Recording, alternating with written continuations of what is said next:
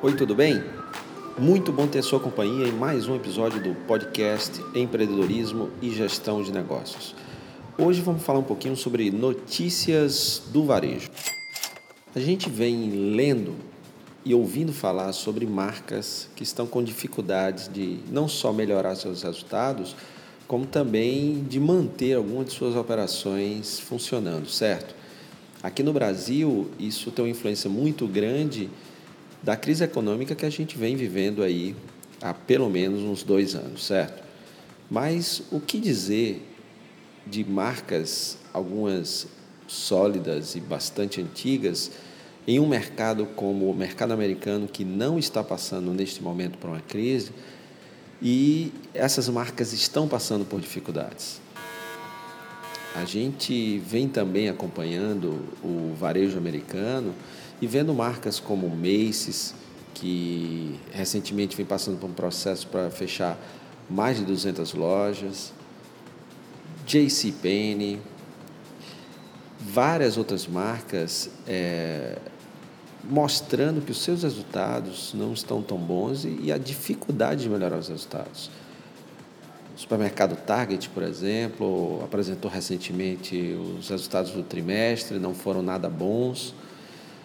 E aí vem aquela aquele pensamento, né? Mas poxa, será que tudo isso que a gente está vendo no varejo tradicional é decorrente de uma mudança no comportamento do consumidor migrando para o mundo digital e comprando em lojas online?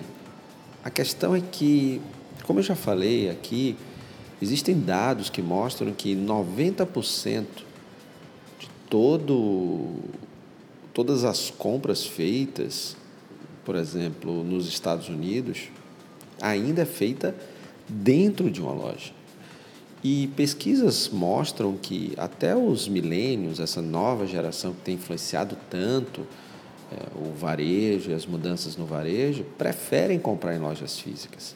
A gente vê o varejo tradicional sofrendo, mas por outro lado, marcas como Warby Parker, Bonobos e até tradicionais como TJ Maxx e Dollar General estão abrindo muitas lojas.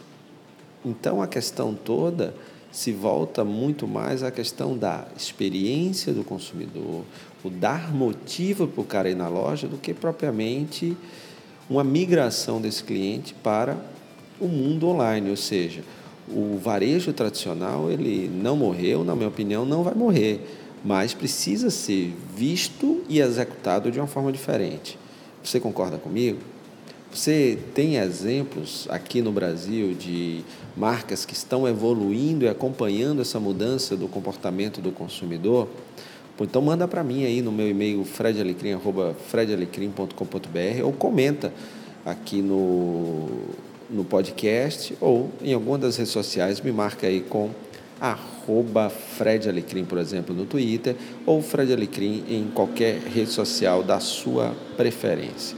O grande lance, é, voltando aqui ao nosso, ao nosso papo dessa notícia do fechamento de lojas no Brasil, decorrente à crise, e a dificuldade do varejo tradicional em melhorar resultados e o fechamento de muitas lojas nos Estados Unidos, mesmo não estando em crise, é que há uma mesmice né, e poucos realmente evoluíram nessa experiência. Recentemente eu postei no, no blog, lá no fredalecrim.com.br, as marcas esportivas como Nike, como Adidas, estão fazendo suas apostas no varejo, principalmente porque elas costumavam vender os seus produtos em varejistas, como o Sports Authority, por exemplo, que foi à falência.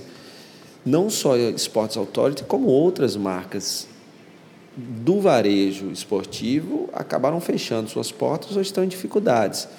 Então, a Adidas, a Nike e outras marcas da indústria do esporte tiveram não tiveram outra opção a não ser abrir as suas próprias lojas e investir nessas lojas.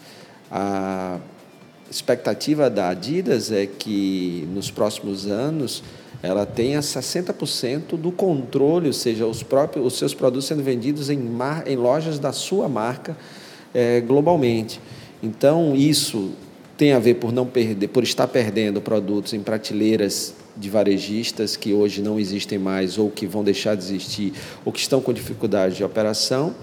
E aí essas lojas, é, é essas duas marcas principalmente, a Nike e a Adidas, abriram lojas que tendem a influenciar também o varejo e vai também navegando nessa, nessa tendência de varejo que a gente ouve falar tanto, que são as experiências, né? a experiência. E eu tive recentemente, e comentei isso no, no, na postagem do blog, nessas duas lojas, a loja da Adidas na Quinta Avenida e a loja da Nike no Sorro. São lojas realmente muito bacanas e o, o grande diferencial é a experiência que eles oferecem para o seu cliente, desde customização de produtos que podem ser entregues no hotel, na sua casa, é, a a própria há espaços dentro da loja para testar os produtos, é, com simulações de corrida e, e, entre outras coisas. Se você quiser ver um pouquinho mais, vai lá na, aqui no descritivo do, deste, deste episódio, tem lá o link para a postagem que eu fiz no blog. Então, o grande negócio do varejo tradicional é continuar sendo relevante para o seu consumidor. E aí um dos pontos que, que são importantes é que o cliente vá até a loja não só por causa do produto, mas sim porque ele quer ir, que ele tem um motivo para ir além do produto. Como, por exemplo, a Ralph Lauren da Quinta Avenida, que construiu um café dentro da loja e tem aquela máxima: venha pela roupa, fique pelo café. E muitas vezes a pessoa vai lá para tomar o café e pode acabar consumindo produtos que não estavam aí na sua, na sua, no seu planejamento daquela ida à loja. Então é muito importante pensar nisso, pensar na experiência para sofrer menos nessa crise. Porque se a gente está falando nesse movimento nos Estados Unidos, o varejista aqui no Brasil também precisa pensar e repensar a sua loja, a sua conexão com o cliente, a sua presença digital, mas ainda tendo em vista que o cliente ele ainda prefere ir à loja, desde que a loja lhe dê motivos para isso. E esse motivo não pode ser com base em promoções apenas, em produto apenas, em novas coleções apenas. Tem que ir um pouco além disso. Uma outra notícia dessa vez aqui no nosso querido Brasil, matéria que saiu no, no blog Mercado e Consumo, com as informações das 20 empresas em que as mulheres brasileiras preferem trabalhar. Aproveitando aí todo o movimento do Dia Internacional da Mulher e da busca né, pelo, pelo espaço e pela valorização que a mulher merece no mercado de trabalho, a matéria vem, vem muito ao encontro do que é necessário. E o bacana porque existem pesquisas que mostram e comprovam que empresas que têm mulheres em cargos de liderança são mais produtivas e entregam mais e melhores resultados. Então, aqui no Brasil, a, o ranking, eu vou botar também no descritivo do, dessa, desse episódio, a, essa, essa postagem do, do blog Mercado e Consumo, em primeiro lugar está o Nubank, né, que é aquele cartão, aquela alternativa de, de cartão ao, aos bancos. Eu sou cliente do Nubank, é muito bacana, então ele ficou em primeiro lugar. Em segundo, Clear Sale. Em terceiro, Monsanto. Em quarto, Rock Content. Em quinto, Taqueda Brasil. Em sexto, Mercado Livre. Sétimo, BASF. Oitavo, Bayer. Nono, Porto Seguro. E por aí vai. Depois, se quiser, tiver interesse, você dá uma olhadinha na lista completa. Né? Então, é bastante interessante que essas empresas sejam atrativas para as mulheres. Né? A matéria diz que a cultura organizacional é o que mais traz satisfação para as brasileiras nessas empresas e, em seguida, a remuneração e os benefícios que elas recebem. Então, é muito importante é, cada vez mais as empresas brasileiras abrirem espaço para a mulher e não só o espaço para que elas possam crescer, se desenvolver, como também serem remuneradas de acordo com os resultados que entregam e não menos simplesmente porque são mulheres. Né? Eu sou grande fã da gestão feita por mulheres e, e defendo demais isso daí. Ainda falando de mulher, uh, mais uma notícia do varejo e muito, muito interessante. É, essa saiu no, no blog Hypeness, também vai estar aqui no link para você acompanhar a matéria completa no descritivo do podcast.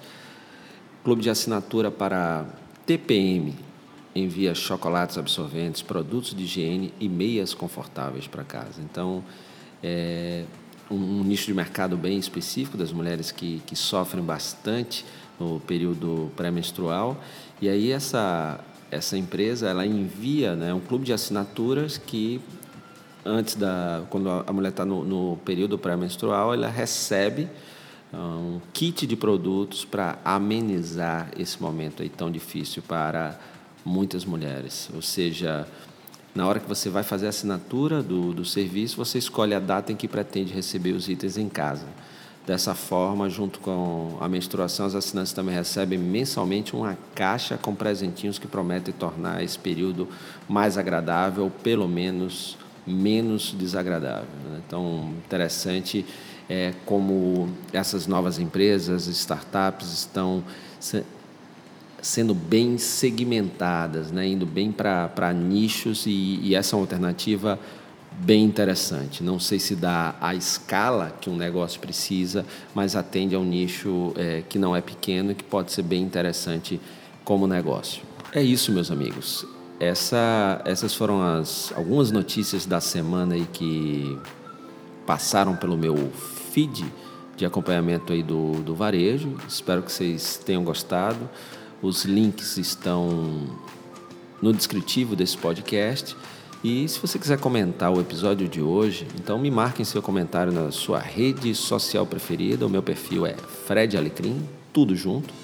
Se quiser sugerir algum tema ou fazer alguma pergunta, manda um e-mail para fredalecrim.com.br. Se você ainda não assinou esse podcast, vai lá e assina para não perder nenhum episódio. E claro, compartilha nas suas redes sociais para que mais gente possa ter acesso a esse canal. Para mais conteúdo, acesse o blog fredalecrim.com.br e assine o meu canal no YouTube, youtube.com.br Forte abraço, sucesso, valeu!